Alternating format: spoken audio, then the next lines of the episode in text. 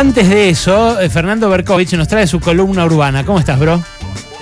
Bien, muy bien. Eh, viene Fernando con hoy eh, algo que nos damos cuenta en realidad solamente cuando nos pasa, cuando tenemos que atravesar la ciudad con alguna limitación en el movimiento. ¿Cuán accesibles son las ciudades para la gente con movilidad reducida? Bueno, eh, son poco accesibles y para empezar un poco quería como que nos imaginemos una ciudad eh, que todo el tiempo te recuerda que no podés hacer algo. Eso, eso me parece clave. Eh, no sé, por ejemplo, que los carteles del bondi o del sub, de lo que sea, estén muy altos y no los podés llegar a leer. Eh, que para entrar a un supermercado te pidan que hagas, no sé, la vertical o algo que no sabes hacer.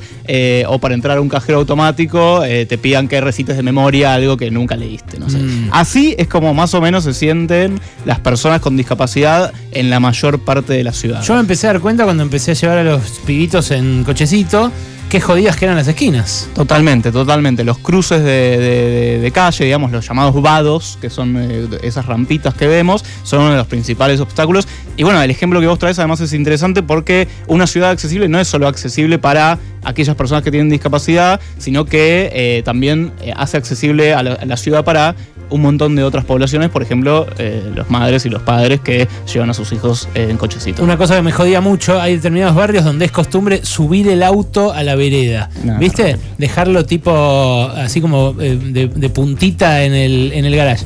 Y no pasa el cochecito, amigo. No pasa. O sea, algunos no dejan lugar y no dejan lugar tampoco para la silla de ruedas, obviamente. No, obviamente que no. Primero, eh, me gustaría que vayamos un poquito más para atrás y veamos qué es tener una discapacidad, ¿no? Bueno, y según eh, una definición de la Organización Mundial de Salud, eh, la discapacidad es toda, toda limitación en la actividad y restricción en la participación originada en la interacción entre la persona con una condición de salud y los factores contextuales que pueden ser entorno físico, humano, actitudinal, sociopolítico, para desenvolverse en su vida cotidiana dentro de su entorno físico y social. Acá me parece que hay dos palabras que son muy interesantes, que es entorno físico y factores contextuales. Esto quiere decir que las personas en realidad, que todas las personas tenemos limitaciones físicas eh, o cognitivas, eh, pero solo algunas, eh, solo algunas, su entorno físico y social se los recuerda todo el tiempo, ¿no? Claro. y eso, eso es muy importante porque por eso muchos especialistas en, este tema lo que dicen es que las personas no es que tienen una discapacidad, sino que su entorno es discapacitante. Y eso a mí me parece que hay que destacarlo. Mm. volviendo a las barreras urbanas, hay a grandes rasgos cuatro grupos de barreras urbanas para esta población. La primera es la urbanística, que son aquellas que se encuentran en veredas, en calles, en espacios de uso público etc. También están las barreras arquitectónicas, que son las que se encuentran en accesos a interior de edificios, que pueden ser públicos o privados, eh, en el transporte, que son los que se encuentran en el transporte tanto aéreo como eh, eh, terrestre, marítimo y demás, y también de comunicación, ¿no? que esto me parece interesante. También todo impedimento para la expresión y la recepción de los mensajes en la ciudad. Eso es muy interesante porque por ahí no es lo que primero uno piensa cuando piensa en una ciudad accesible, pero también la, comunicación confusa para personas sobre todo con discapacidades cognitivas es muy, muy importante. Y, otra cosa que, me quería, que quería destacar es que no se trata de una minoría, no es eh, una, ciudad accesible, no beneficiaría solamente a, una minoría, sino que eh, las personas con discapacidad son un montón, eh, pero por ahí como uno no las tiene o no las tiene cerca a veces, no se da cuenta. Según el último dato de INDEC, el 10,2% de las personas que viven en Argentina tienen algún tipo de discapacidad. En la ciudad de Buenos Aires esto es todavía más contundente, ¿no? En el 16% de los hogares habita al menos una persona con discapacidad. Eh, la verdad que vemos que es algo eh, con un peso específico propio, ¿no? ¿Y cómo es en relación eh, a otras ciudades de la Argentina, Buenos Aires, en este aspecto? Bueno, es la que, la que, una de las que más tiene personas con discapacidad, sobre todo porque tiene una pirámide de población más envejecida, ¿no? Entonces, ¿Y, ¿Y en términos de lo amigable que resulta para esa población? Bueno, es muy hostil. No, no, te puedo decir comparativamente, porque no hay demasiados datos en el interior del país, sobre todo, pero vemos muchas, muchas, muchas deficiencias en la ciudad de Buenos Aires, ¿no? Eh, a ver, por ejemplo, eh, el, ajuste, vamos primero a lo nacional, ¿no? Eh, hay, un ajuste a nivel nacional. La Agencia Nacional de Discapacidad es la que eh, administra eh, los, los pases, ¿no? Los eh, certificados de discapacidad, Sí, los que- certificados únicos de discapacidad. Que cuesta bocha conseguirlos, que ahora se les extendieron la vigencia. Sí, bueno, el presupuesto de esa agencia bajó en términos reales respecto del 2022 y el presupuesto de 2023 bajó un 4%. Mirá. ¿no? Pero después, bueno, en, en- en el día a día en la ciudad de Buenos Aires se ve, por ejemplo, que muchas veredas, que la, la ganancia de espacio público por parte, sobre todo después de la pandemia, de bares, de restaurantes y demás, como no se hizo como correspondía, muchas, eh, muchos espacios de veredas no pasan eh, una silla de ruedas o pasa de forma muy justa. Total, Eh, sí. Acá, es- acá en Palermo es muy notorio. Bueno, esto. es muy notorio. Esto se soluciona a veces cuando ese espacio se le gana al eh, lugar de estacionamiento, ¿no? Entonces ahí se- la vereda sigue teniendo el mismo espacio y eh, se gana silla en el espacio público, mesa en el espacio público, pero en el lugar de estacionamiento. Ahí me parece que es un poco más eh, interesante, ¿no? Sí, pero al final termina siendo todo ocupado por. Se arma como un restaurante a cielo abierto, eh, ¿no? Techado, no techado, pero que ocupa espacio que antes era público para caminar. Bueno, ahí, ahí, ahí es eh, más complejo el debate porque si vos ocupás el lugar que antes ocupaba un auto estacionado, Sí. digamos que bueno, ese espacio igual estaba aprovechado por un privado que tiene el auto ahí tirado y que no tampoco es que es demasiado, eh, digamos, eh, bueno para el conjunto de las personas ¿Cómo, la tiene con los autos el urbanista, eh? Qué cosa, no le gusta el algo, auto. es, es un autofóbico. Sí, en serio, loco. Autodiante. ¿Qué es. molesta? Dale, andamos en auto, bueno, andamos en auto, ¿qué va a hacer? Bueno, además, perdón, volviendo, volviendo un Sí, poco. Asumo gente que no, No tiene te la capacidad responde. de caminar. No, no, no voy a responder estas Son cosas. no personas a con poca capacidad para lo caminar expliqué o andar en No, demasiado. porque bicicleta. empieza con el- la fotito del colectivo, ¿viste? Y los autos, cuánto ocupan y cuánta gente traslada. Tiene razón, sabemos que tiene Pero razón. al cabo, un auto son cuatro bicis menos. Claro, Exactamente. Pero vos sabés que eh, los autos en promedio van ocupados por 1,2 personas, no por 4 personas.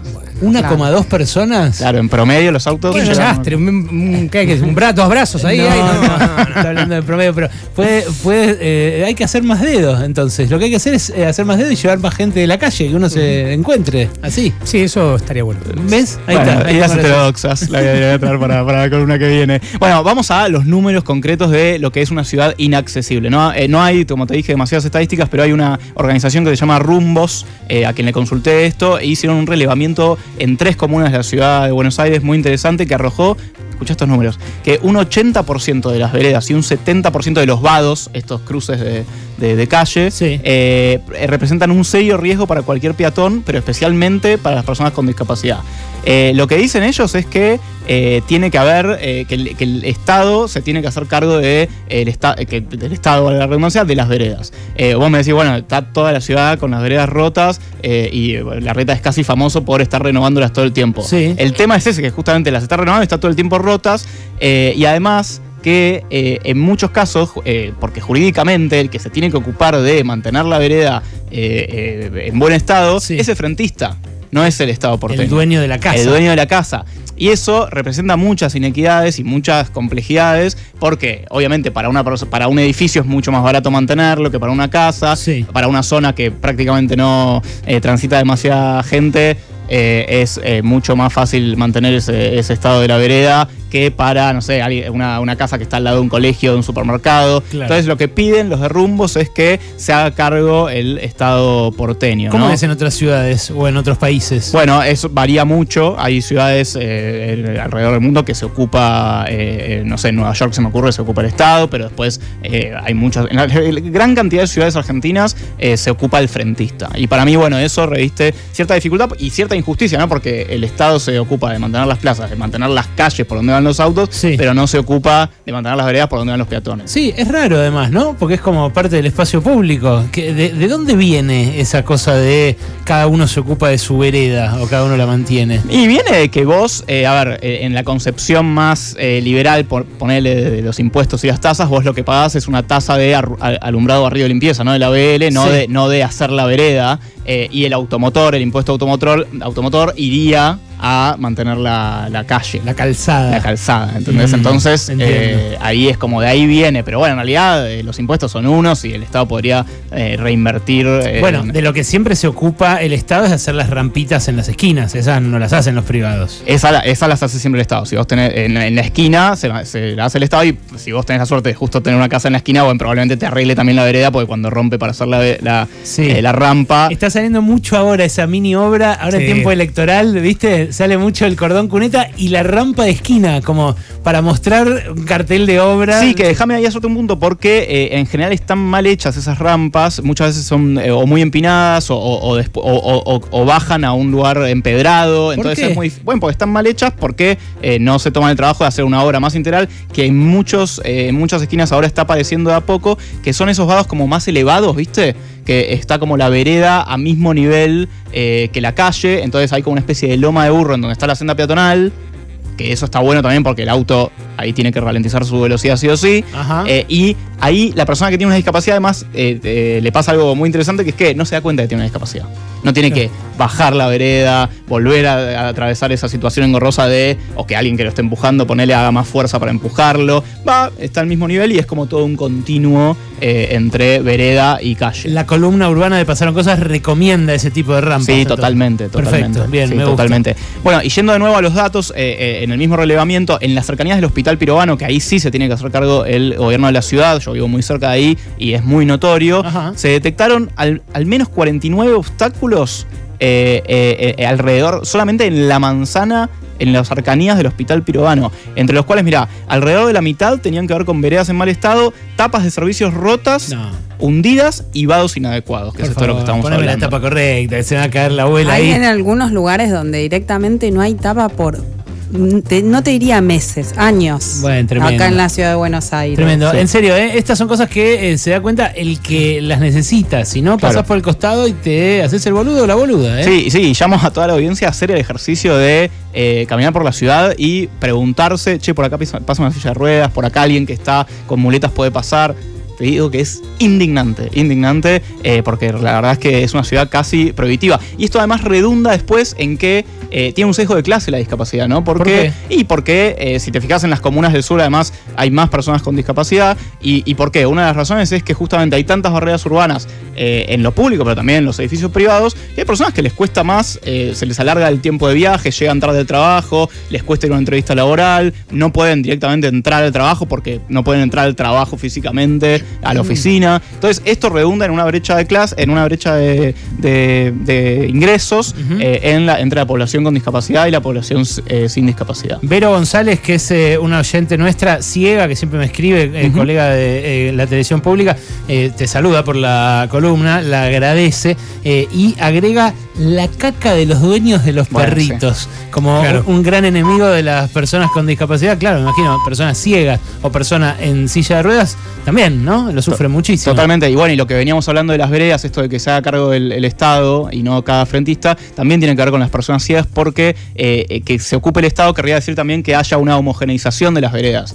Vos ahora que se ocupa el frentista, eh, hay veredas distintas, distintos niveles, distintas inclinaciones, y para las personas ciegas y para las personas con silla de ruedas, que haya un continuo en la vereda, que se sienta, es muy importante también. En el transporte público, ¿qué onda, Fer? Bueno. Porque a eso también está regulado por el Estado, pero son privados. No sé, qué sé yo. Hay estaciones de subte donde está el ascensor hecho y no anda. Eso es tremendo. Bueno, según la propia EMOVA, que es la ex Metrovías, digamos, la que administra el servicio del subte porteño, Sí. entre la línea E y la C, o sea, Sí. dos líneas completas, hay solamente cuatro estaciones accesibles.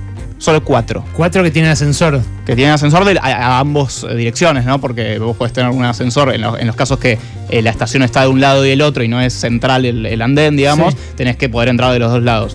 Eh, solo cuatro, eh, de, no sé, son como 20 estaciones entre la E y la C o más, eh, solo cuatro son accesibles. Y según un relevamiento que hizo Rumbos en 2017, y yo creo que este número empeoró, dos tercios de las estaciones de toda la red del subte no poseen ascensor para viajar en ambas direcciones. Y otra cosa que señalan es que muchas veces incluso te figura que está el ascensor, pero vas y no anda. Eso es lo Entonces, eso es tremendo porque no solo es malo e inaccesible el subte, sino que es poco confiable. Vos decís, bueno, soy una persona con discapacidad, intento vivir, intento trabajar eh, cerca de una estación accesible, pero incluso ah, eh, no lo puedo solucionar así porque muchas veces no anda y tarda semanas A mí en, me en pasó arreglarlo. muchas veces eso con eh, estando con alguna de mis hijas en cochecito cuando Claro. eran más chiquitas de eh, decidir tomar el subte y querer bajar por el ascensor porque con el cochecito si no lo tenés que cerrar, agarrar a- al pibe o la piba y llevar el cochecito y todo eso. Bueno, tratar de ver si podía subir por el ascensor.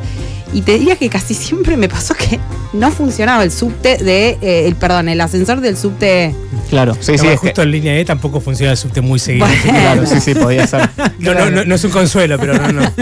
Bueno, es eh, algo tremendo realmente esto que estamos eh, discutiendo eh, y está buenísimo que lo hayas traído a la columna. Fer, ¿algún dato más? ¿Algo, algo respecto de los privados? Porque vos hablabas de los super, los supermercados al principio, hablabas de otro tipo de locales y es cierto, eh, también tienen una obligación con sus clientes, ¿no? Sí, totalmente, totalmente. Eso está bastante regulado, pero lo que me señalaban desde esta organización Rumbos es que el código de edificación, que regula cómo se, cómo se edifica justamente en la ciudad de Buenos Aires por parte de los privados, fue bastante regresivo respecto al código anterior, el código de edificación aprobado en 2018, eh, me refiero, eh, y lo que dice es que es un código discriminatorio y regresivo eh, respecto del anterior, porque, por ejemplo, al, al poner como mínima dimensión de un departamento 18 metros cuadrados, que esto ya lo hablamos, que es muy chico en general para cualquiera, Sí. para una persona con discapacidad eso es mucho más grave, porque quiere decir que el baño es chiquito, Claro. que no probablemente no pasa una silla de ruedas con comodidad. Entonces lo que dicen es que hay que revisar también eh, este modelo de eh, eh, código de edificación regresivo eh, y garantizar que haya eh, al menos eh, una cuota de viviendas accesibles en las edificaciones nuevas. Acabamos de tener una pandemia que nos enseñó que si no aireábamos un poco los ambientes nos podíamos morir, que necesitábamos tener algo de distancia respecto de los otros. Sí, y, y una, y un aspecto de la pandemia fue apreciar el, el- el espacio público de otra forma, ¿no? Y si dejamos afuera una parte tan importante de la gente del espacio público, bueno, es que no aprendimos mucho, me parece. ¿Sabes qué pasa? Ya pasó un tiempito y volvimos al estado natural de las cosas, que es el capitalismo. Eh, así que mm, a no quejarse tanto. Sí, si querés, de vez en cuando podés venir y presentarlo así en una buena columna como esta. Bueno, dale, pero voy a hablar en contra de los autos. sí, no hay problema. Es Fernando Berkovich, nuestro columnista urbano, enemigo del auto, pero amigo de todos ustedes.